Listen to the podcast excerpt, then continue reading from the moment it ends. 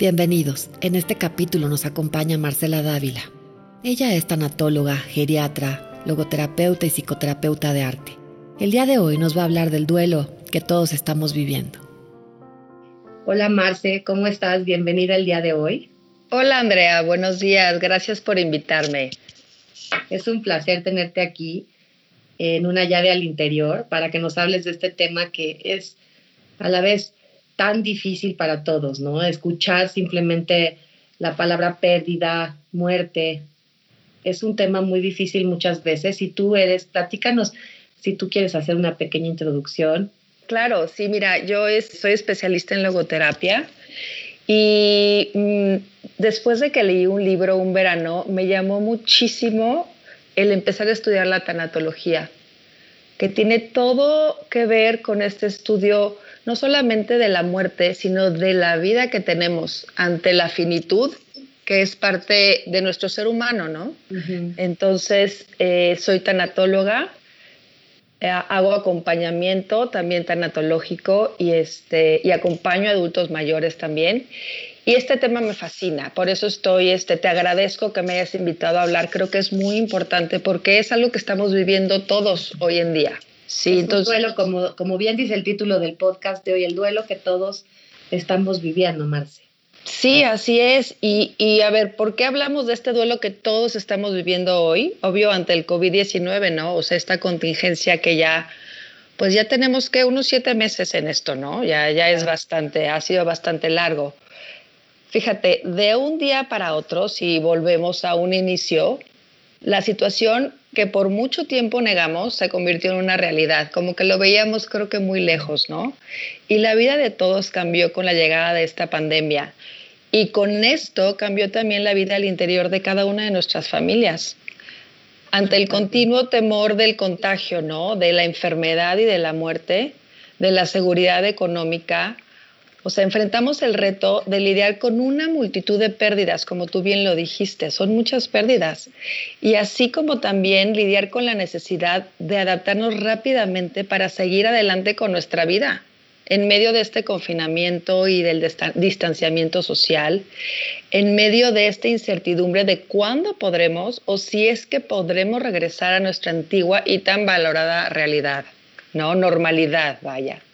Y no sé, Andrea, tú si te hayas sentido o notado inquieta últimamente, o preocupada, o cansada, angustiada, o incluso, por ejemplo, fácilmente irritable, durmiendo poco, comiendo mucho, ¿no? distraída. Y es que individualmente, pero también como familia y como comunidad, estamos viviendo pérdidas como resultado de la pandemia. Y fíjate, ante estas pérdidas se vive el duelo, que es la respuesta personal emocional y natural que tenemos como seres humanos ante ellas. Más entonces hablemos de estas pérdidas que tú mencionas ante lo que está sucediendo. Claro, fíjate, algunas pérdidas son enormes, Andrea, como la pérdida de vidas, de seres queridos que aparte no estamos pudiendo despedir en un funeral, como la pérdida de salud o, o de la atención de urgencia adecuada cuando nos enfermamos, ¿no? De empleos, de salario pero también a veces no pensamos y hay otros tipos de pérdidas que quizá dijéramos, pues son pequeñas, ¿no? Comparadas con las anteriores y que por eso callamos, pero la verdad es que igualmente nos afectan, como por ejemplo la pérdida de libre desplazamiento para dar paseos, la pérdida de ir a la escuela con sus recreos, la convivencia con amigos o con la pareja, oye, la pérdida de hábitos y horarios, ¿no? De las graduaciones de los chicos que terminaban, no sé, el ciclo escolar el semestre pasado, qué tal las competencias deportivas, todas las bodas canceladas y pospuestas, las vacaciones que ya no estamos teniendo, o los momentos de intimidad con, con el otro o con uno mismo, porque estamos viviendo a veces muy juntitos ya, ¿no? Entonces, ¿qué hay también de la pérdida del sentido de la seguridad? Cuando ya no es ni seguro tocar una puerta, no es seguro si vamos a tener pan en la mesa, papel de baño, por decir algo, ¿no? O la seguridad financiera. No sé si te identifiques tú con alguna de estas pérdidas, Andrea. Sí, Marce, claro que sí, me identifico casi con todas. Gracias a Dios no, no he tenido la pérdida de ningún ser querido por, por esta pandemia, pero la verdad es que igualmente estas pequeñas pérdidas de las que hablo las vivo todos los días. Incluso cuando me aventuro a hacer lo cotidiano, como es ir al súper, ya no voy igual, voy con miedo, ¿no? Voy echándome gel todo el tiempo, eh, ya no puedes ver la cara de las personas, eh, a lo mejor si también quedo de ver una amiga, un amigo, aunque sea al aire libre, ya va uno con este miedo, ¿no? Muchas veces. Y, a veces, ¿no? Eh, decimos, bueno, no importa, todos estamos sanos, estamos bien, estamos cuidados, pero realmente en el fondo hay este, este, este nervio, yo creo, por lo menos en mí, de después a lo mejor ir a ver a mi mamá, a mi abuela y decir, chin, yo por qué tanto debo ser confiada, ¿no? Claro, claro, esa es pérdida por la confianza. Esa, esa pérdida que acabas de nombrar de la confianza, pareciera como que no, pero ahí está. Y esa nos afecta, ¿no? En nuestro diario vivir. Entonces, fíjate, estas pérdidas que acabamos de nombrar, que me acabas de compartir, son diferentes para cada uno, ¿eh? Según la edad que tengamos, el rol que tengamos o las circunstancias muy particulares de nuestra vida. Obvio no van a ser las mismas para un niño que para un adolescente, que para un estudiante o un ejecutivo que trabaja, o por ejemplo para alguien que ya no tiene empleo. Para los que tienen hijos serán diferentes, para los que no tienen hijos también, para el que vive solo, claro. Para el que, claro, para el que está casado o es soltero. Pongámonos a, a, pensar, las pérdidas para un enfermo serán diferentes, para un adulto mayor serán diferentes, pero todas las pérdidas, grandes o pequeñas, todas son válidas y todas son dolorosas, Andrea. Ay, qué maravilla eh, validarnos así, Marce, contigo. Así es, así es, todas son válidas. Ahora, nuestra vida como la conocíamos ha cambiado y para todos es nuestra primera vez ante una situación así, por lo que estamos hablando también de una pérdida colectiva. La vida por el momento no es la misma y el duelo comienza cuando lo que yo esperaba, Andrea, no se cumple. ¿Ok? Y entonces, ¿cómo adaptarme? ¿Cómo comenzar a adaptarme a esta realidad? Lo primero y más importante es entender qué me está pasando ante estas pérdidas que estoy viviendo para poder reconocerlo en mí para poder ser compasivo conmigo y poder entonces hacerme cargo de mí, o sea, hacerme responsable de lo que quiero y de lo que sí puedo hacer ante lo que me sucede. Ahora, ¿qué es ser compasivo? Es comprender y ser sensible ante el dolor y la angustia del otro, es sentir con el otro. En este caso, primero, estar conmigo, estar conmigo conectado con lo que siento para darme permiso de ser flexible no exigirme de más y darme la oportunidad. De esta manera, Andrea, también voy a poder ser compasivo con el otro, porque recordemos que esto nos está sucediendo a todos. Sí. Y no hay manera de ser compasivo con el otro si no somos primero compasivos con nosotros mismos. Definitivamente. Y yo me acuerdo, este, una vez que estaba yo al inicio de la pandemia vuelta loca porque tuve que agarrar el rol definitivamente de hacerme cargo de todo en mi casa, desde el aseo, la comida, el lavado de ropa, todo, todo se me vino encima. Estaba yo muy alterada, la verdad. Y en eso llega mi hijo y no sé qué me dice y empezamos a pelear y a hablar fuerte. Ya se va él. Y es como, como una tormenta que vino, se fue y no, no me di cuenta de qué pasó, ¿no? Y ya después regresa y me dice, ma, perdón, es que, es que no sé qué me pasó, la verdad, no sé qué tengo, estoy como irascible, no me aguanto ni yo solo. Y le digo, ¿sabes qué? Yo también. O sea, ese ser, darnos cuenta de que sí estamos perdiendo cosas, darnos cuenta, poder ser compasiva conmigo para, para entonces yo poder comprender a mi hijo, ¿sabes qué? Sí te entiendo, porque a mí también me pasa. Claro, claro, y qué importante, Marce, esto que nos vas a platicar, para entendernos mejor unos a otros. Entonces, ¿qué es el duelo, Marce? Bueno, sí, qué bueno que me preguntas. Vamos a platicar del duelo. Recordemos que es la respuesta personal, emocional y natural, eso es importante, es natural del ser humano ante el dolor de las pérdidas. Es un proceso, Andrea, es un proceso de adaptación y de recuperación que transcurre en el tiempo. O sea, esto quiere decir que va a llegar un momento en el que va a pasar. Sea, vamos transitando por él. Y al transitar por él van a ocurrir cambios y reacciones que van a afectar a toda nuestra persona, ¿sí? Nuestro modo de vivir en cuanto a lo físico, a lo emocional, a lo espiritual, y en cada uno se pueden presentar de formas diferentes porque somos irrepetibles, ¿no? Somos únicos.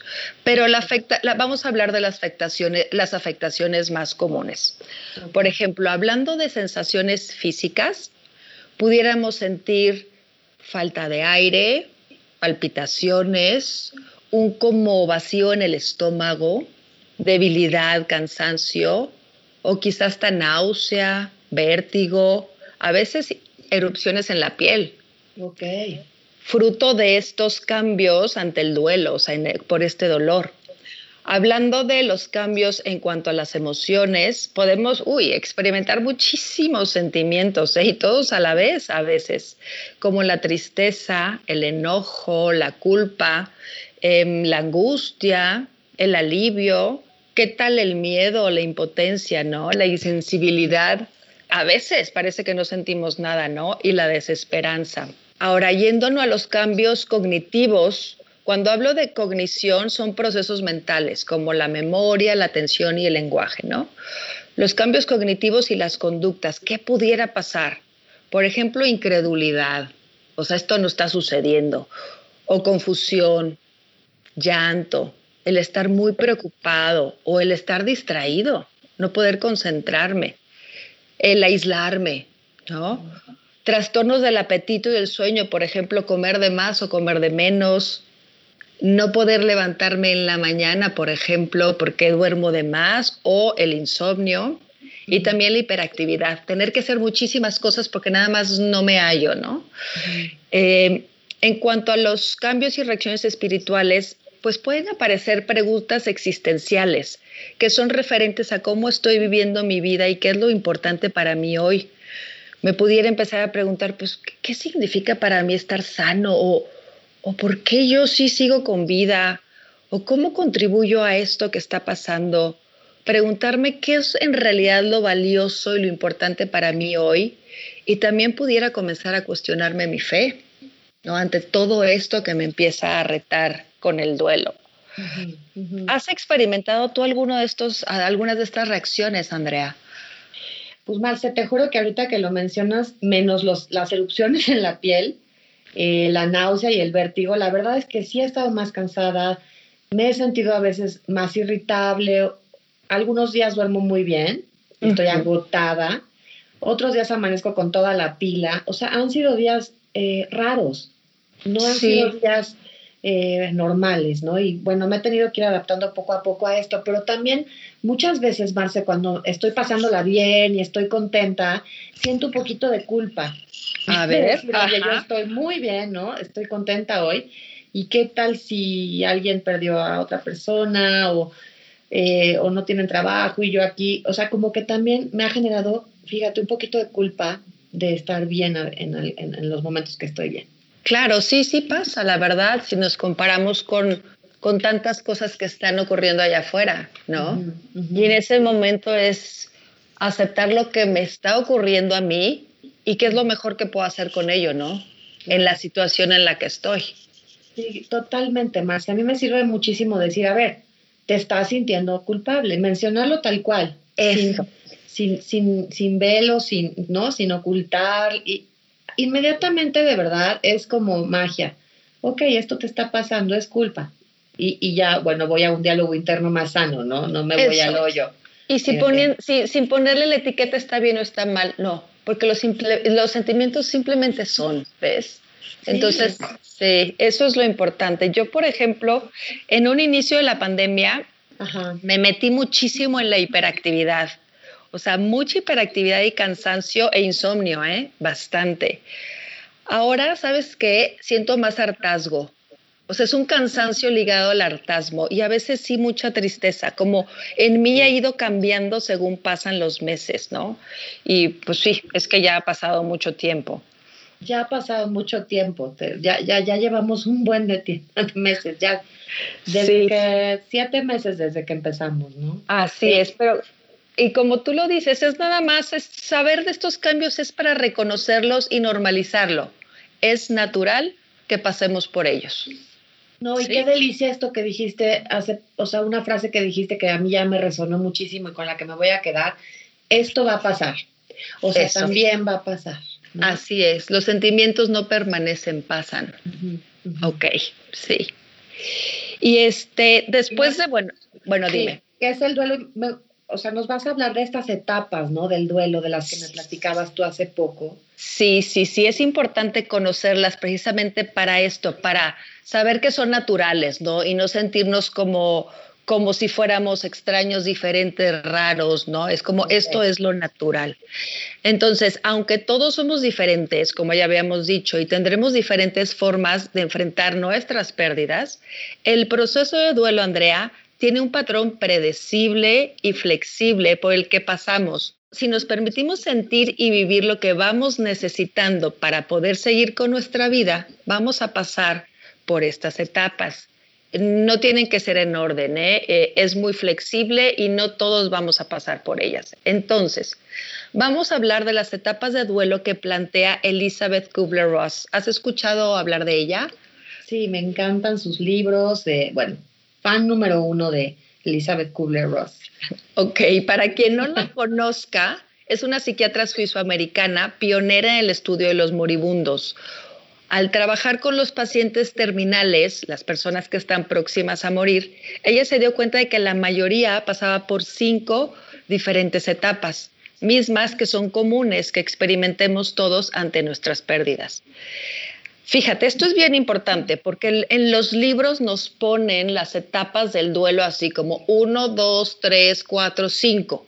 Sí, pero ella, sí, ella nunca, nunca, nunca quiso que estas etapas fueran directivas, sino propositivas, que fueran una guía para normalizar este transitar nuestro por el duelo y para saber un poco qué pudiéramos esperar. Porque luego hay gente que se preocupa, Andrea, que dice, no, bueno, es que yo no he tenido negación o no, qué barbaridad, yo no he pasado por la depresión y sientan que ya hay algo raro en ellos. No, solo es para que sepamos que esto es lo que pudiéramos esperar, ¿no? Entonces, repito, no es un patrón fijo, es flexible, podemos pasar por las etapas o no y podemos pasar por ellas como en un ir y venir y no necesariamente en ese orden, ¿ok? Qué bueno que lo aclaras y a lo mejor saltarnos algunas, ¿no? Hay personas que a lo mejor no pasan por la depresión, ¿no? Así es, así es. Tiene mucho que ver obviamente con, con el ciclo vital de la persona que muere, la relación. Sí, la edad, Este, el tipo de muerte, el tipo de pérdida, hay, hay varios este, factores que influyen. Entonces, para que no estemos estresados de que, ah, no pasamos estrictamente por estas etapas en ese orden, ¿va? Me encanta que lo aclares, perfecto. Entonces, se nombran en orden solo para, para poder platicar de ellas, ¿va? Vamos a hablar de la etapa de la negación. La negación nos protege de lo que no podemos tolerar o sea, es incredulidad ante la crisis. A veces incluye, Andrea, el que no sintamos nada. ¿eh? Ese es un tipo de negación, pero es un mecanismo de protección. Y poco a poco, conforme vamos pudiendo aceptar lo que sucede, van a comenzar a aflorar los sentimientos y en su momento será importante reconocerlos y expresarlos. Por ejemplo, en un principio de la pandemia, me acuerdo que ella decía, no, bueno, aquí no va a llegar, está en China, está del otro lado del mundo. O me acuerdo, sí, me acuerdo perfecto en que aquí en México, creo que empezamos a finales de marzo a como a guardarlos en la casa, a aislarlos. Y yo decía, no, hombre, seguro este esto no va a durar mucho. Dije, no, para mediados de abril ya vamos a estar fuera. Sí, ese es un tipo de negación. Hoy quizá yo puedo decir, bueno, de seguro no va a haber rebrote. Sí, cuando estoy escuchando que ya está pasando en Europa o está pasando incluso en Nueva York, pero yo me digo a mí misma, no, no, no va a llegar.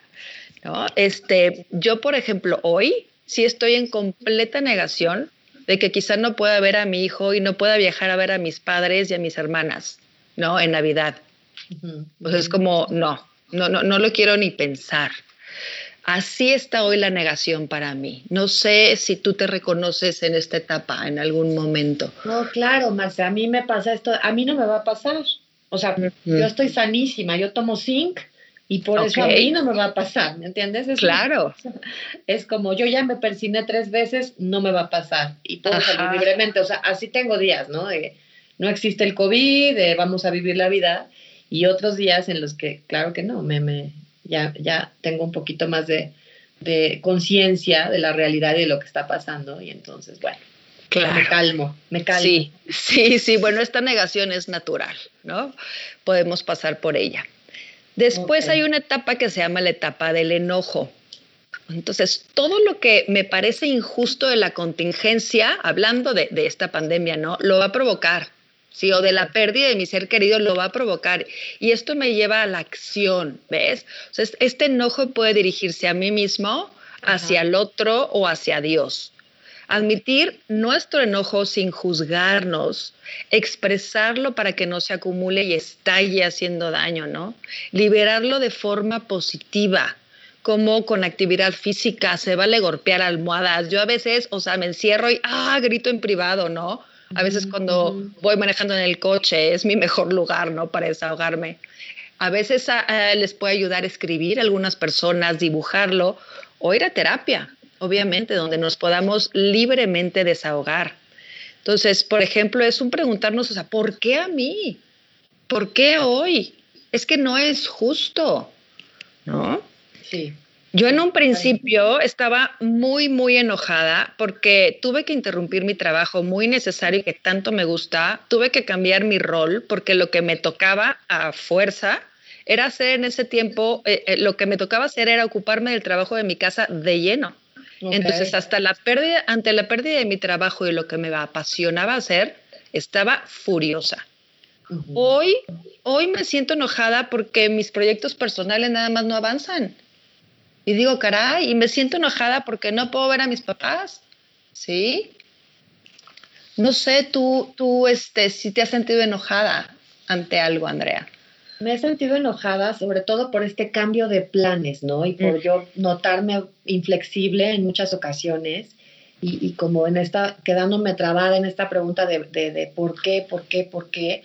¿Qué me ha servido a mí? Eh, empezar a, a a ser más flexible, ¿no? A decir, bueno, mira, eh, hay cosas que no puedo modificar y me voy a vivir solo por hoy en muchas ocasiones, más amanezco y digo, solamente por hoy voy a ser flexible, ¿no? Claro. Esa es mi intención del día. Voy a agradecer que estoy sana y eso me ha servido muchísimo porque claro que me encontraba en unos días muy irritable, ¿no? Okay. Y, bueno, ya hoy estoy irritable, lo reconozco, lo nombro, pero, pero trato de no quedarme trabada ahí porque no me hace bien. No sí, no hace bien y sobre todo sabes que el enojo es energía. Ahorita, ahorita que me escuché a mí misma hablar de que de lo que estaba enojada, o sea, sí sentí como que hablé más fuerte, ¿ves? Claro. Y, y por eso es lo importante de no quedarnos guardados el, guardado el enojo, es buscar una forma de que pueda salir de manera positiva, porque sí, sí, sí es energía, ¿ves? Es energía y es como esta olla express, ¿no? Que la, la oyes ves cómo se la olla express y de ah, repente si no le apagas tantito al fuego o le bajas tantito al fuego o le echas agua fría, ¿no? Que sería estas maneras sanas de, expresarla, explotas. Así y explotas con las personas que no tienen nada que ver con nuestro enojo, ¿no? Yo, yo, de repente también no sé si te ha pasado que sales a la calle y, y te tocan el claxon, se te cierran, hay mucho enojo, Marce, como bien lo mencionas. Hay mucho enojo y, no, no, necesariamente bien canalizado, ¿no? Entonces, qué importante esto que mencionaste de eh, golpear la almohada, de escribir, de dibujar, de asistir a terapia, de salir a caminar al aire libre, de no guardarnos las emociones. Así es. Eh, de, nombrarlas, ¿no? De nombrarlas y aceptarlas y, y poder desahogarlas. Y así es el proceso, es tan sencillo que no lo creemos, ¿no? Que creemos que tenemos que hacer otra, otras grandísimas cosas. pero en realidad sí, no, no, es más sencillo, sí.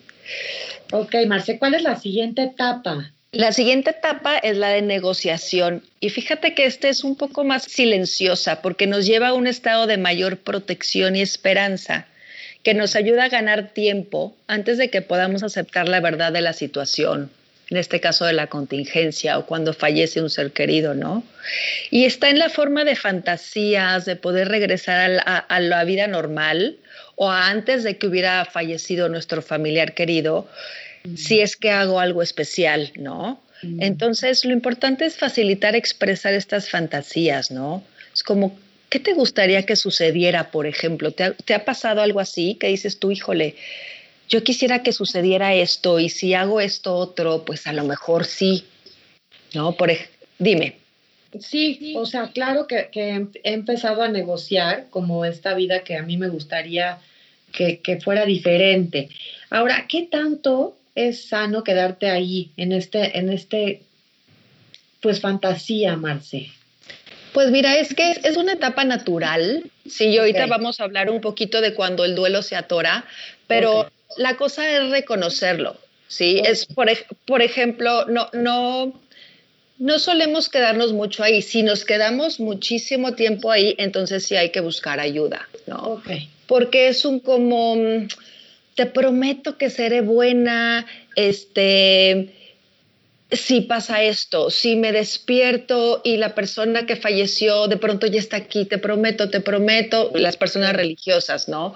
Este, es, es como muy infantil, ¿no? Este, o ante una enfermedad, si me diagnostican algo, te prometo que si me voy a cuidar mucho o no, estoy segura que si me cuido, si tomo mis vitaminas, de pronto esto se va a revertir.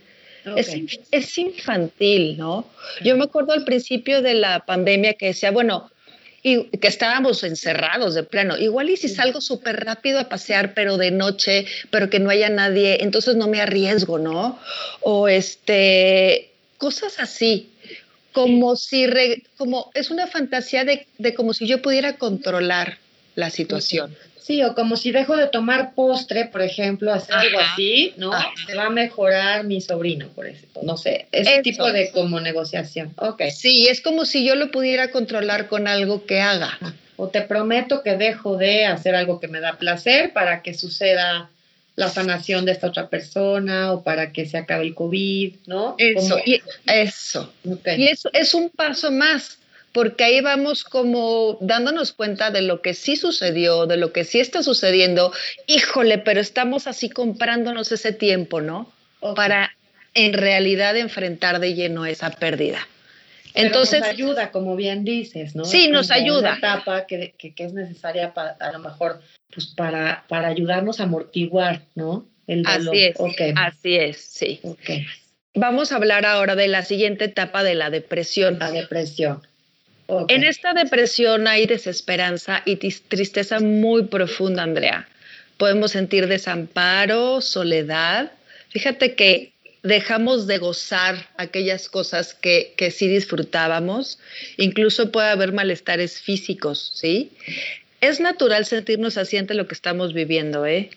Es un tiempo muy necesario de recogimiento para ordenar nuestros sentimientos y reflexionar sobre lo perdido. O sea, aquí es como, ok, de verdad sí lo perdí. Ok. Si ya la realidad se instala, ¿no? Mm. Y a veces la tristeza nos revela lo que nos es valioso y que hemos perdido, ¿sí? Muchas veces podríamos perder de vista todo lo que nos es valioso y significativo estando aquí en la, en la depresión. Y no es que ya no exista aquello valioso, sino es que, es que de momento no lo podemos ver. Es también un tiempo para conectarme con mis necesidades y descubrir cuáles son mis herramientas para poder cuidarme. Y de las herramientas vamos a hablar más adelantito, pero sí es un tiempo importante, o sea, ya pasamos la negación, ya nos enojamos, ya intentamos negociar un poquito comprándonos eh, ese tiempo, pero ahora sí ya nos damos cuenta de nuestra pérdida, ¿no? Marce, aquí tengo yo una duda, o sea, aquí hablamos de depresión, yo la depresión la entiendo ya como algo, eh, como una enfermedad de la que no es fácil salir muchas veces por nuestros propios medios o recursos. Ok. Eh, ¿Es una manera de decirlo o es tristeza profunda? No, es tristeza profunda y desesperanza. Y te quiero, qué bueno que lo sacas el tema, porque te quiero dejar muy claro, nos quiero dejar muy claro la diferencia entre lo que es esta etapa de depresión en el duelo y la, el trastorno de depresión mayor, que es muy diferente. Entonces, hay ocasiones en las que este sentirse muy, muy triste y con grandes esperanzas se instala en la vida de la persona. Un poquito como lo que me preguntaste hace rato, oye, ¿hasta cuándo es natural estar en la negociación? Pues bueno, con la depresión, este sentirse así se instala en la vida, ¿no? Todos los días, casi todo el día, la persona se siente así, aparte de perder el interés y la capacidad de disfrutar de aquello que antes disfrutaba. Y esto va, Andrea, junto con baja energía, cansancio, con dificultad para concentrarse, con trastornos del sueño, ya sea dormir muchísimo y no poderme levantar de la cama o completo insomnio, alimentación, comer muchísimo o dejar de comer y quizá también con ideas suicidas. O sea, ya esto es otra cosa diferente. Y estos síntomas de los que te estoy diciendo duran al menos dos semanas. O sea, ah, todos los días, casi todo el día. Entonces es muy importante que si nos vemos en esta situación, busquemos atención de un especialista, porque probablemente sí estemos ante un trastorno de depresión mayor. Ok, perfecto. Y el parámetro es dos semanas, todos los días, casi todo el día. Sí, de todos, sí, de esto que te dije, de estar muy, muy triste, muy, muy desesperanzado, que lo que nos gustaba ya ni nos llama la atención muy cansado, sí, es, son síntomas emocional, ¿no? Sí, sí, así es. Entonces, no sé si con eso te quedó claro la diferencia. Sí, me quedó, me quedó claro y además, bueno, el, próximo podcast va a ser justamente de la depresión para ahondar más en este tema que, Perfecto, es muy, muy amplio y, pero claro que me quedó mucho más claro, Marce, gracias. Ay, qué bueno. Ahora, por ejemplo, te voy a poner un, en mí un ejemplo de cuando he estado con, con esta depresión, ¿no? A veces sí, me, últimamente sobre todo, me he sentido con mi ánimo bien decaído y triste porque, ¿sabes qué? La última vez que vi a mis papás fue en diciembre. O sea, ya son 10 meses, ¿no? A mis hermanas, a mis sobrinos. Entonces, pues de, de pronto sí me siento muy triste cuando pienso que igual y no los voy a poder ver todavía, ni siquiera en esta Navidad. Para mi familia la Navidad es importante, ¿no? Entonces, este, no estoy así todos los días, obviamente. A veces me siento así. Mm. Entonces me doy cuenta que no estoy en un trastorno de depresión, ¿no? Mm, Simplemente paso por esta etapa ante la pérdida de no poder estar cerca de mis familiares. ¿no? Qué importante que menciones que es a veces, ¿no? Y es natural. A mí también me ha pasado que hay días que amanezco mucho más baja de energía, tristo, melancólica incluso. Ajá. y es natural. Eso pasa y es natural. Dos, tres horas y me hago caso, como tú dices, lo nombro, estoy triste por, ¿no? Porque extraño a mis papás, porque no pude salir, porque no salió mi negocio, porque eh, lo que, por lo que cada quien esté triste es bien importante, ¿no? Así es, reconocerlo. Reconocernos. Ahora, mira, te quiero platicar de la etapa de la aceptación. La aceptación no es júbilo, ¿eh? pero tampoco es resignación. O sea, la, la, resignación es una conformidad ante la adversidad. Pero no, no es resignación porque la aceptación no es pasiva, Andrea. Es un lograr aceptar mi actual realidad para entonces pasar a reinventarme y elegir la actitud con la cual puedo hacer frente a esto que me está sucediendo en esta contingencia, que es de lo que estamos hablando, ¿no? Entonces, es acción, no es pasividad. O sea, ¿qué voy a hacer con esto que no puedo cambiar? Estamos de acuerdo que no podemos cambiar la pandemia. ¿Para qué me voy a pelear con ello? Mejor, ¿por qué no me ocupo en qué sí puedo hacer y qué sí quiero hacer ante ello? Comenzando, obviamente, por mi casa, por nuestra casa, nuestro círculo cercano, haciendo lo que me toca como mejor pueda. Porque, ¿sabes? Somos parte de una gran cadena, ¿sí? Y mi eslabón en esta cadena hace la diferencia desde donde estoy. Por supuesto, Marce, tomar postura. Eso. Decidir la actitud con la que vamos a vivir nuestro día a día. Y, y claro que esto se oye muy fácil, pero también es parte de un proceso. La aceptación yo creo que es lo que muchas veces más trabajo cuesta porque como tú dices, nos peleamos con la realidad. y desde ese lugar, pues no somos, no, no tenemos una, una actitud muy padre que digamos, ¿no? Muy positiva. Así es. Entonces. Somos reactivos y, y, creo que esto está, es importantísimo porque a pesar de que no podemos cambiar el COVID ni la pandemia ni, ni, todo lo que sucede alrededor, sí tenemos esta responsabilidad, ¿no? Y es volver a echar la mirada hacia nosotros mismos para, para decidir ante esta situación qué tipo de personas queremos ser, ¿no? Sí, sí tienes toda la razón. Y ahí está nuestra oportunidad. Ahora, fíjate, generalmente las etapas del duelo las conocemos o nos las han vendido como cinco, ¿no? Sí. Más ahora hay una sexta etapa. No sé si has escuchado hablar de ella. Bueno, he escuchado, pero porque estoy estudiando tanatología, si no, la verdad, Marce, me hubiera quedado en las cinco etapas. Sí, yo antes también eran como cinco etapas y en esa orden y así tienen que ser. Pues bueno, les voy a platicar de la sexta etapa. No sé si has escuchado hablar de David Kessler. Él es un experto en muerte y duelo y fíjate que trabajó muchos años con Elizabeth Kubler-Ross. Incluso escribieron dos libros juntos y ella fue su mentora, ¿no? En su último libro, el libro de Kessler, nos comenta que antes de morir él y Elizabeth este, Kubler-Ross tenían conversaciones precisamente sobre si habría una sexta etapa del duelo, ¿no? Era común que lo conversaran, pero ella murió antes de que concluyeran este, ese tema, ¿no?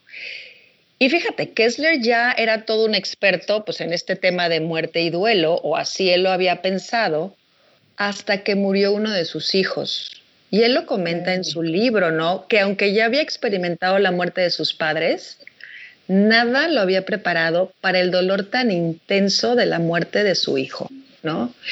Y que trabajando su duelo pensaba, pues pensaba en la aceptación, o sea, refiriéndose a esta quinta etapa y decía, no puede ser el final, es que esto no puede ser el final, al menos para él. O sea, él, él, no había concluido, ¿no? Y en su camino a la sanación llegó a lo que llama la sexta etapa del duelo, que le llamó el sentido. Él ya conocía el trabajo de Viktor Frankl y sobre cómo él, en los momentos oscuros y dolorosos de nuestra vida, podemos encontrar la luz, Andrea, y descubrir un sentido y aquello valioso que me llama a seguir.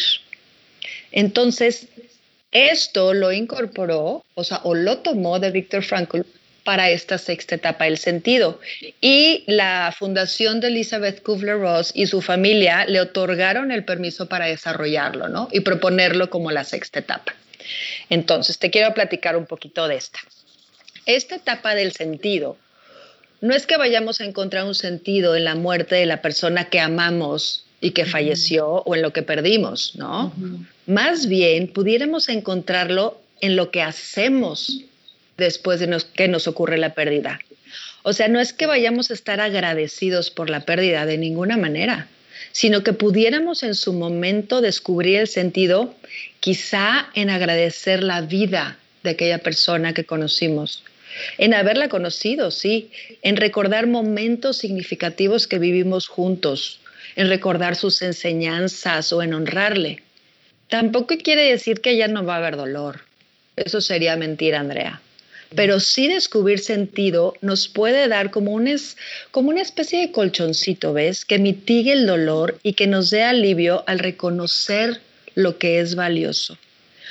O sea, el sentido viene a través de encontrar una forma de mantener y de nutrir nuestro amor por la persona después de su muerte, mientras seguimos nuestro camino hacia adelante. En el caso de la pandemia que estamos viviendo, no es que vayamos a encontrar sentido en la pandemia en sí, pero pudiera ser que durante este tiempo, con todo y su locura y su incertidumbre y su angustia, podamos tú y yo, por ejemplo, construir, procurar, descubrir momentos significativos juntos, en común, o momentos significativos para nosotros mismos, que nos pudieran proveer de este alivio ante nuestras pérdidas y poder seguir en el camino. No sé si te ha pasado a ti, Andrea, que has tenido de pronto momentos que dices, ay, caray, esto, esto me llena, aún en medio de toda esta locura, ¿no? Ay, sí, Marce, pero este quiero decir que este último eh, paso, etapa, me parece, bueno, o sea, se me puso la piel chinita y de verdad me dieron casi ganas de llorar porque, porque híjole, creo que, que, que es importantísimo, ¿no? Tratar de descubrir el sentido y, y, honrar la vida de la persona, agradecer lo que aprendimos de esa persona. O sea, este paso me parece precioso, precioso. Gracias por compartirlo, Marce, porque a mí misma, ahorita que me lo estás leyendo así, me da un poquito de esperanza para las personas que han perdido seres tan cercanos, ¿no? Sabes que sí, eso que acabas de decir es clave. Para mí es esperanza y es este alivio, te digo, en medio del dolor, porque el dolor no, nos, no se va a ir. No. pero es, Es, es un apapacho, es el sentir que aquí está su memoria, ¿no? Sí, o ante lo que hemos perdido en la pandemia es un respiro de verdad para seguir adelante. Sí, yo me, yo me acuerdo mucho, sobre todo a inicios de la pandemia, que en medio de, la incredulidad y la negación y, la angustia en la casa, y, lo reconocí ya un poco después, ¿no? Que, somos cinco en la casa, ya todos bien grandotes, así miden como dos metros, ¿no? O sea, y, es curioso porque al inicio del aislamiento comíamos todos bien juntitos en la cocina, incluso nada más había cuatro bancos, así es que nos turnábamos para ver quién comía parado.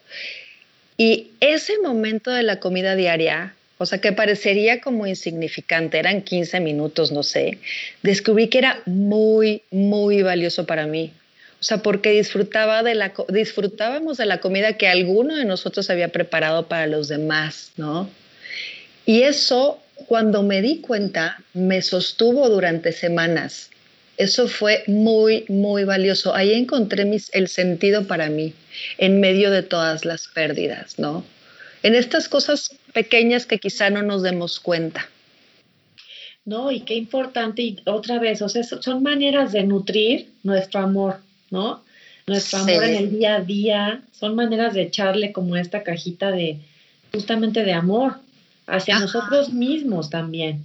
Sí, así es. Y, como tú dices, las personas que han perdido un ser querido, en de pronto, no sé, recordar, quizá ver, este, ha habido una luna preciosa, por ejemplo, no sé si la viste.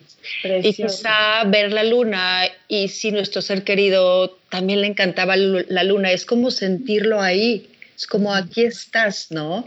Sí, el que no estés físicamente no significa que nuestro amor no está. Y en ese momento sentirlo y quizá ese momento me dé un sentido, un, algo valioso y un poco de alivio en el momento. Claro, claro, encontrando maneras, ¿no? Desde una manera, desde, desde esta manera distinta, porque físicamente la persona ya no está, pero no quiere decir que no podamos seguirla recordando con amor. Este, este, este paso me, me, encantó, me parece maravilloso. Sí, y, y fíjate, pareciera que si vemos, ya hablando de todas las etapas, si vemos estas etapas en estricto orden, que llegaremos a un final, ¿no? Y muchos preguntan, ¿no? Bueno, ¿cuándo termina el duelo? Fíjate que para cada quien va a ser diferente, Andrea. Será natural que aunque pasen los años, en fechas importantes vamos a sentir nostalgia y tristeza por la persona fallecida o por lo que perdimos, mas ya no será con la misma intensidad. ¿sí? Ya será sin sufrimiento. Una cosa es el dolor nostálgico y otra cosa es el sufrimiento. Ya no va a haber manifestaciones físicas, por ejemplo, como llanto intenso o presión en el pecho, que me falte el aire. la idea lineal de que con la quinta etapa o la sexta etapa termine el duelo no es muy real. Recordemos que estas etapas del duelo las podemos experimentar o no, son flexibles y no tenemos que pasar por todas ni en ese orden. Recordemos que es un ir y venir, ¿sí? No es como si vamos a olvidar a la persona querida, no. Sí, sí vamos a aprender a vivir con la pérdida en su momento. La vamos a poder integrar, vamos a poder recolocar a la persona fallecida o a la pérdida en nuestra vida para poder seguir adelante paso a paso y elegir, eh, y elegir seguir viviendo, Andrea. O sea, llegaremos a adaptarnos a los nuevos roles y sentiremos de nuevo esperanza como para abrirnos a nuevas relaciones, como para recuperar el interés por la vida. Pero recordemos que es un proceso. Ahora sí hay personas que parecen que no terminan nunca el duelo. Y si bien el duelo no es lineal y pudieran reaparecer y volverse a trabajar, Hay veces, hay veces que por su duración y por los disturbios intensos emocionales no avanza y se convierte en un duelo patológico. El duelo patológico incapacita porque impide seguir con las actividades diarias. Entonces, pudiéramos hablar que si los síntomas severos que incapacitan están todavía después de un año del fallecimiento o de la pérdida para el adulto o todavía después de seis meses para el niño, es que pudiéramos estar hablando de un duelo patológico en donde será muy importante buscar la ayuda de un experto. Pero ojo, no estoy hablando de que, ay, si después de un año pues siento nostalgia, siento tristeza, a veces estoy deprimido, a veces siento la negación. Eso es lo natural. Estamos hablando de síntomas severos que incapacitan el día a día de la persona después del año, ¿ok? Para el adulto o seis meses para el niño. Ok, Marce, qué bueno que lo mencionas porque es una pregunta frecuente esta de, hay un tiempo para, un tiempo normal para vivir el duelo, ¿no? Es algo que me preguntan mucho. Y bueno, se me hace una respuesta muy acertada. No es que al año ya tienes que estar como si nada, eso no sucede así, pero ya no te tiene que incapacitar, ¿no? Eso es. Hay, autores, o sea, si tú te vas a los diferentes autores, te dan diferentes tiempos. Generalmente dicen unos dos años para que puedas empezar ahora sí a integrarte a la vida y estés en ese paso, ¿no? En esa parte del, del proceso. Pero como te digo, no es que, ah, no, a los dos años ya me voy a olvidar de, de la persona tan amada que perdí o ya me voy a olvidar de esta gran pérdida. No, no, no es así. Sí, es un proceso. Sí. Es un proceso. Y hay personas que también me dicen mucho, Marce, que se sienten, o sea, que cuando empiezan a sentirse bien, eh, se regresan a sentir mal porque les da miedo olvidar a la persona en estos buenos días. ¿Qué, qué les dirías? Es natural, ¿eh? es súper natural sentirnos así, pero más bien es unir, como te digo, no es que ya olvide a la persona, es, es lindísimo porque es un sentir que está dentro de nosotros, que está con nosotros, que nos acompaña en la vida. Y, y si nos acompaña en la vida, si la logré integrar a mi vida, es como si con ella gozo, con ella me gozo, ¿ves?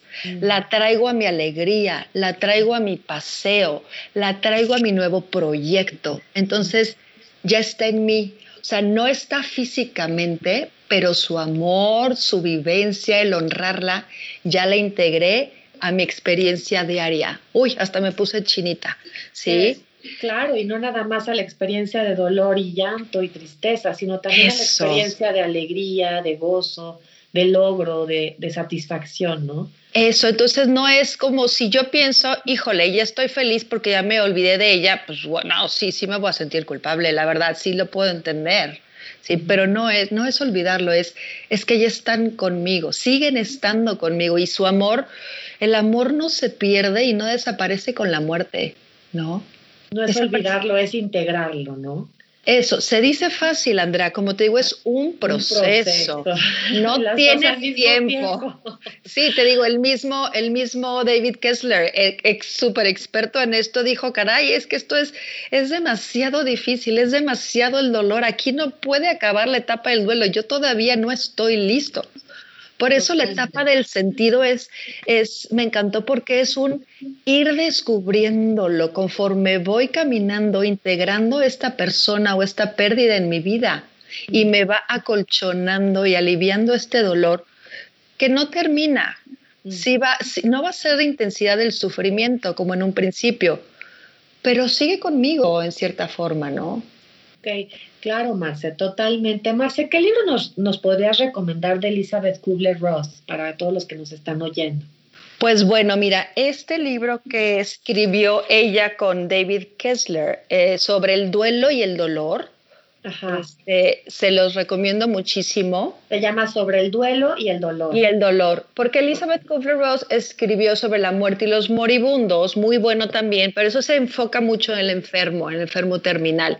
Entonces, en este otro libro sobre el duelo y el dolor, ella junto con David Kessler este, lo adapta precisamente a las pérdidas en general. ¿No? Las cinco etapas. Y de, de David Kessler, nada más que no lo he encontrado en español, se llama Finding Meaning, o sea, encontrando el sentido, la sexta etapa del duelo. Este esperemos que pronto esté en español, si no está en inglés. Esa, esos dos se los puedo recomendar muchísimo. Ok, Marce, muchísimas gracias. Marce, entonces, bueno, ¿cuáles son los mitos acerca del duelo? Bueno, te voy a platicar de estos mitos que es, la verdad, qué bueno que me lo preguntas, porque nos ponen una carga adicional que dificulta de por sí la elaboración del duelo, o sea, no nos ayudan para nada. Entonces, mira, el primer mito, bueno, no el primero, uno de los mitos es que nos dicen, ay, ya no llores. Para la gente le es difícil ver el sufrimiento del dolor del otro. Entonces, como ya, o sea, ya llevas llorando muchos días, ya párale, ¿no? Pero las lágrimas son una forma de liberar la tristeza y el dolor. A veces sucede, a mí me ha pasado que digo, híjole, si empiezo a llorar, me da miedo de que no voy a terminar nunca, o sea, no voy a cerrar la llave. O sea, me voy a quedar ahí instalada, ¿no? Pensando que no va a parar nunca.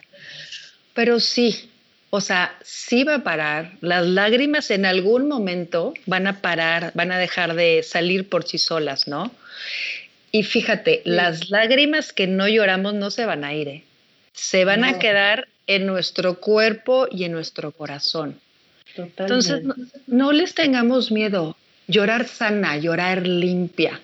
Y luego el cuerpo nos grita, ¿no? Nos dice, no has llorado, hey, no has sacado tu tristeza y nos da gripita. Digo, ese es otro tema, pero, pero yo sí creo que el cuerpo también habla.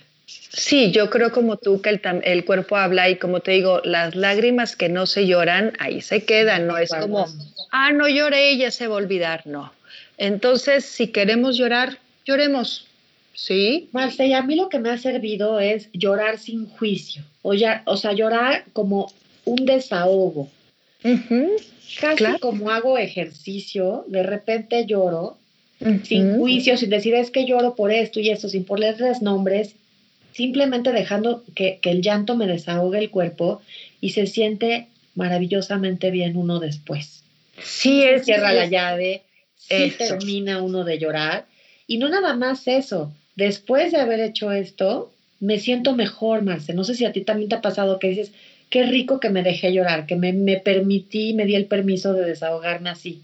Fíjate que sí es un drenar y precisamente hace como dos semanas, era domingo, me acuerdo perfecto, estaba la verdad muy, muy, muy triste y me permití llorar, o sea, ese día de verdad me acuerdo que intermitentemente de pronto, o sea, lloraba y decía, ok, estoy llorando, estoy muy triste, va y de pronto ya me tranquilizaba. Ese día me dejé estar así en la casa, tranquila, me acuerdo, con ropa súper cómoda, y de pronto empezaba a llorar otra vez y lo dejaba pasar. Y así intermitentemente durante el día, me, o sea, me tomé ese día para llorar lo que necesitaba.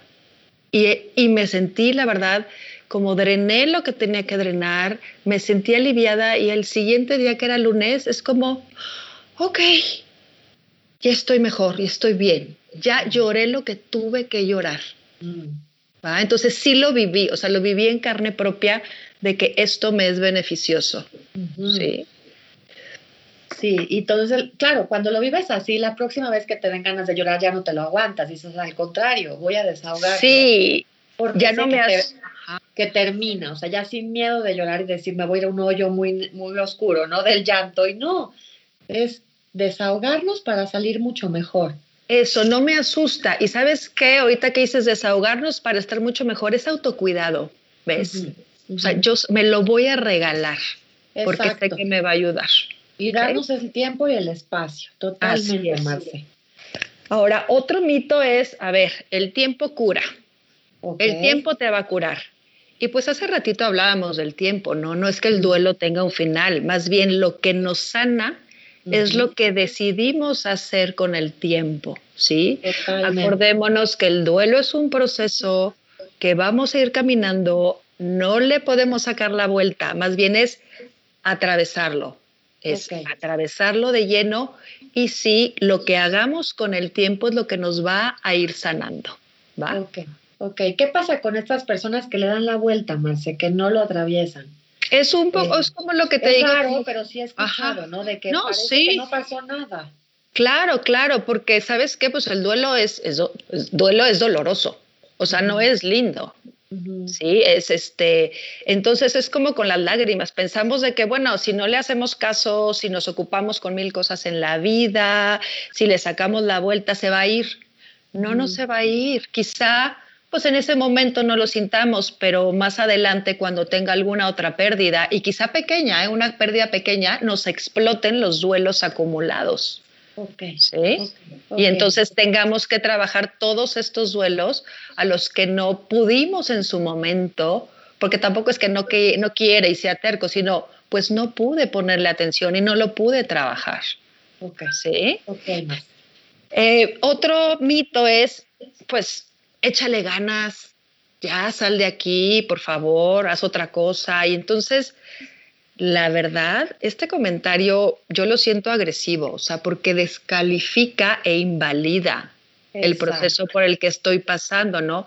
El duelo es un proceso personal. Cada uno hacemos lo que podemos a nuestro tiempo. Y para serte sincera, Andrea, si yo no estoy pudiendo salir, no es que no le quiera echar ganas, es que quizá, por ejemplo, ya esté en una depresión mayor, no sé, no tengo los recursos muchas veces necesarios, ¿no? Para sí, salir eso. Entonces, ese échale ganas me suena muy juicioso. Nunca sabemos por lo que está pasando a la otra persona, ¿no? Totalmente, Marce. Otro mito es el ya no hables de eso, por favor. No, bueno, pues hablar sana si siempre que te veo, pues hablas de lo mismo. O incluso si yo estoy pasando por la pérdida, es como, híjole, qué pena, es que otra vez voy a hablar de lo mismo, pero es que lo necesito. O sea, para que asimilemos lo que nos ha sucedido, es necesario contar la historia. ¿Cuántas veces? Pues la que necesite. Porque sí contribuye a que sanemos el trauma, ayudando a que ordenemos en nuestra mente primero lo sucedido. Porque a veces no sabemos ni lo que pasó. Entonces lo empezamos a ordenar y también nos sirve porque nos ayuda a expresar el dolor. Mm. Es sanador. Entonces sí hay que hablar de lo que nos pasó. Oye, y los, a los que no estamos en ese proceso de duelo, a lo mejor ser oídos, eso sería muy generoso, simplemente muchas veces escuchar, sin hacer nada más, o sea, simplemente escuchar y prestar nuestro oído es suficiente, ¿no, Marcé? Eso, y eso es el ser compasivo, ¿ves? El darnos cuenta de que, híjole, si el otro necesita contar la historia otra vez, necesita para su proceso decirme cómo se siente. Y como te digo, no es fácil para el que escucha.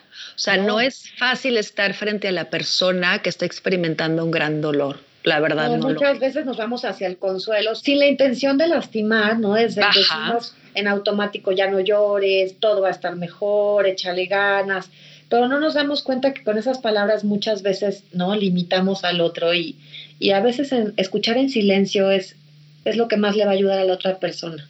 Claro, no es tanto aconsejarle qué hacer o decirle qué hacer, sino a ver, platícame más. Me doy cuenta que hoy quieres hablar de cuando murió tu papá o de cuando perdiste tu casa. Sí, a ver, cuéntame más. Solamente, ¿eh? solamente así, permaneciendo en silencio, pero escuchándolos. Sí, acompañándolo con la mirada también, ¿no? Porque cuántas veces no escuchamos y el ojo está para, para el cielo, para, ¿no? Estar, de, tratar de estar ahí para el otro. Claro, y, y, eso, y solo, solo con decir, híjole, te escucho y me doy cuenta de lo, lo doloroso que está haciendo para ti, cómo me gustaría que no pasaras por esto. Porque a veces nos angustia, nos angustia, ¿qué voy a decirle? Híjole, es que no, es que no sé qué voy a hacer. no necesitamos ser expertos, ¿ves? Para nada, Marce, qué increíble esto que dices, simplemente ya estar ahí escuchando y aguantando, literal, a veces es aguantando. sí, porque es difícil, nos es difícil, sí.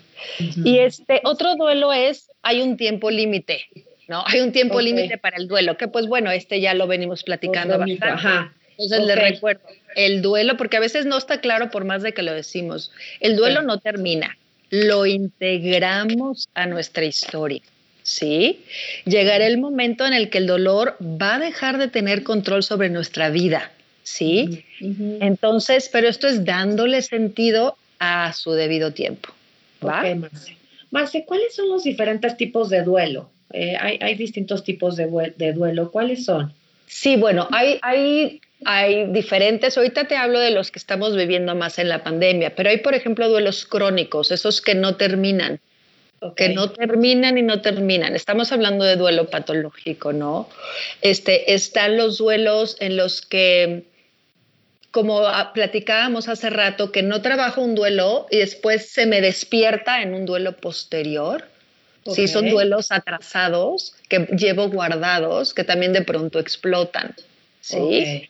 Este, pero, por ejemplo, hay diferentes, como te digo, tipos de estos duelos crónicos y patológicos, pero los que estamos viviendo ahorita en la crisis del COVID, sobre todo, es el duelo ambiguo y el anticipatorio.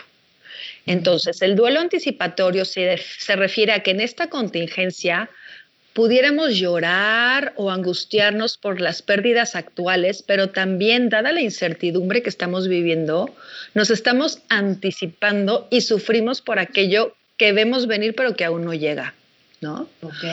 a mí me pasa, por ejemplo, que comienzo a pensar en la Navidad y de pronto me duelo ante la posibilidad de no poder estar con mi hijo ni con mi familia. Y fíjate, Andrea, me estoy yendo varios meses adelante y trayendo esa pena a mi presente.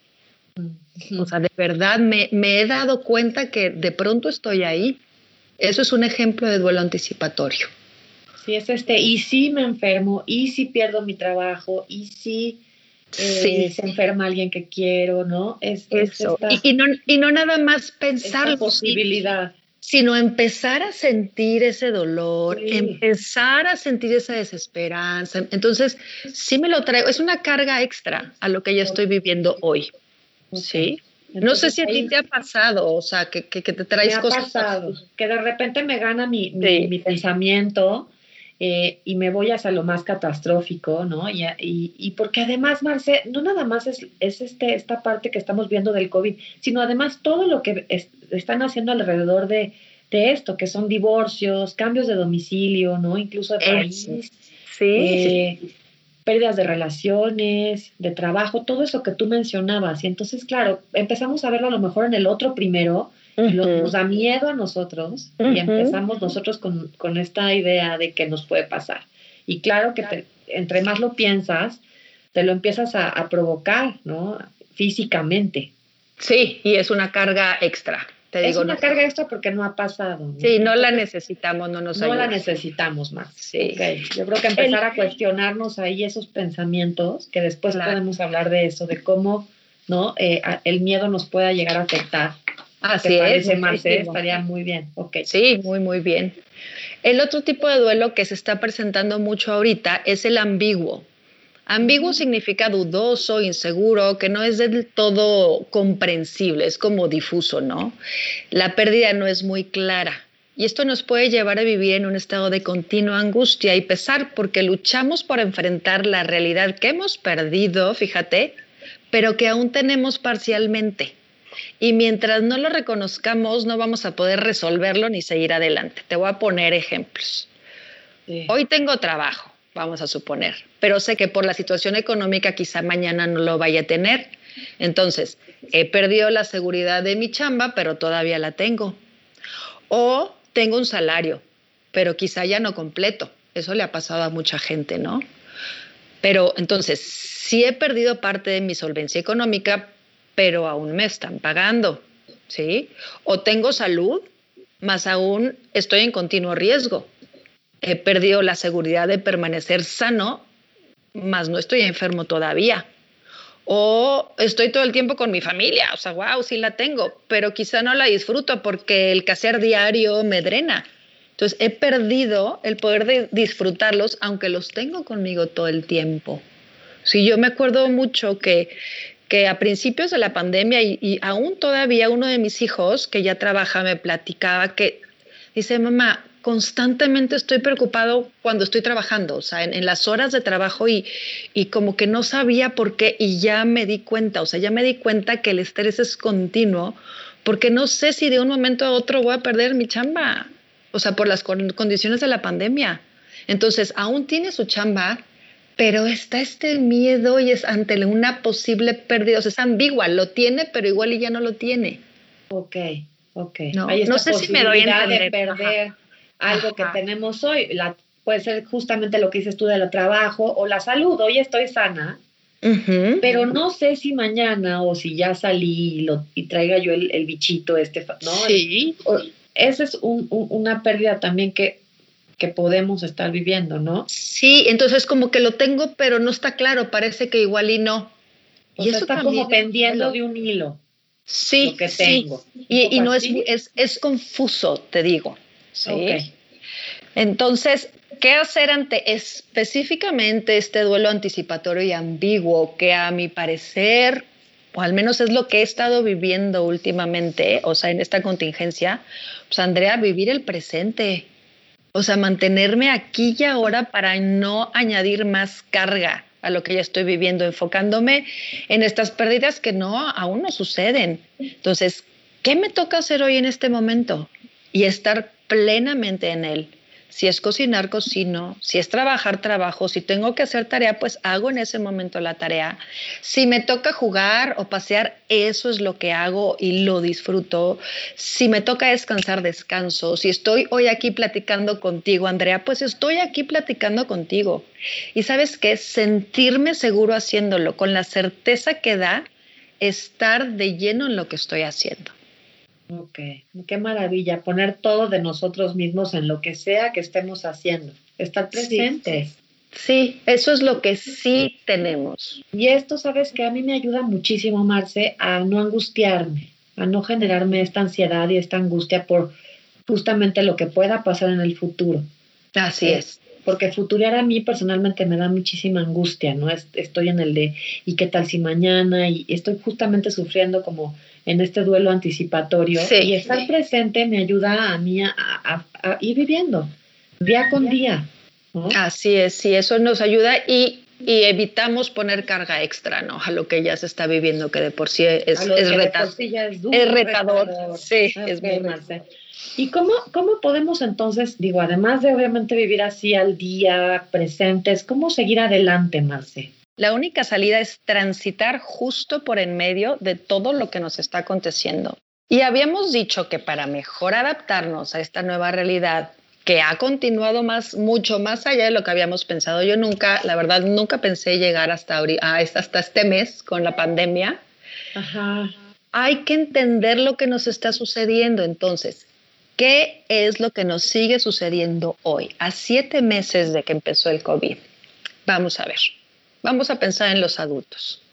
Los que son padres de familia nos podemos ver sobrepasados al caer sobre nosotros la responsabilidad de contener a la familia durante la pandemia, pero aparte sumando el reto económico de sostenerla y mantenerla sana y aparte apoyar a nuestros hijos en la escuela, en casa y en sus tareas sin tener los conocimientos adecuados, ¿estás de acuerdo?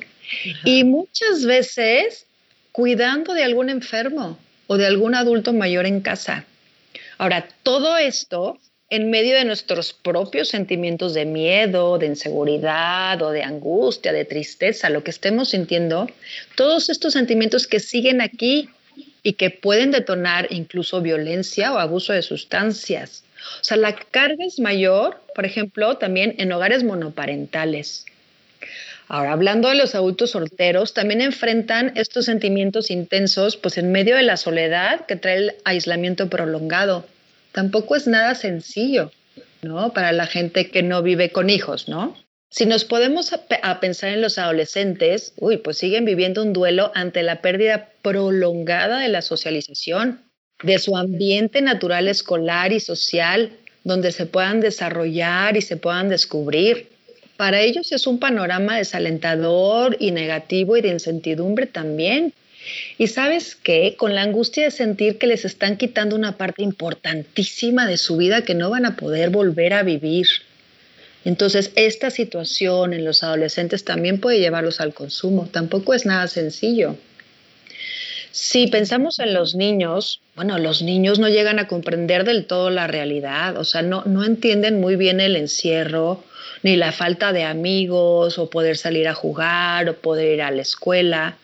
La verdad les es difícil el, confinamiento porque florecen los niños con la interacción física, con el aprendizaje social. Y según su edad, será su aproximación a la comprensión de la muerte también. Entonces, el estrés en los niños no se hace esperar y pueden tener síntomas como eneuresis, que es cuando mojan, o sea, se mojan la ropa interior o la cama, ¿no?